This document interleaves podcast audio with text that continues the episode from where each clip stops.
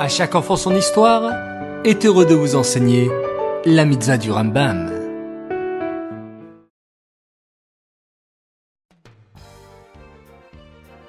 Bokertov les enfants, bonjour, j'espère que vous allez bien et que vous êtes en pleine forme.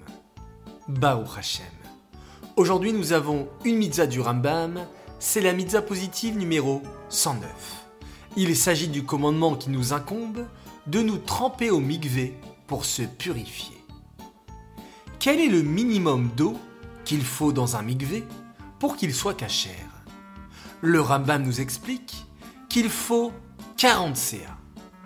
Mais à quoi correspondent 40 CA de nos jours? Cela fait exactement 332 litres. Cela est le minimum d'eau dont nous avons besoin pour que le mikvé soit cachère, pour se purifier. Bien sûr, cette eau doit être de l'eau qui vient naturellement d'Hachem, comme la pluie ou une source d'eau ou de l'eau de la mer. Cette mitzvah est dédiée les Louis Nishmat, Gabriela Batmoshe, Aléa Shalom.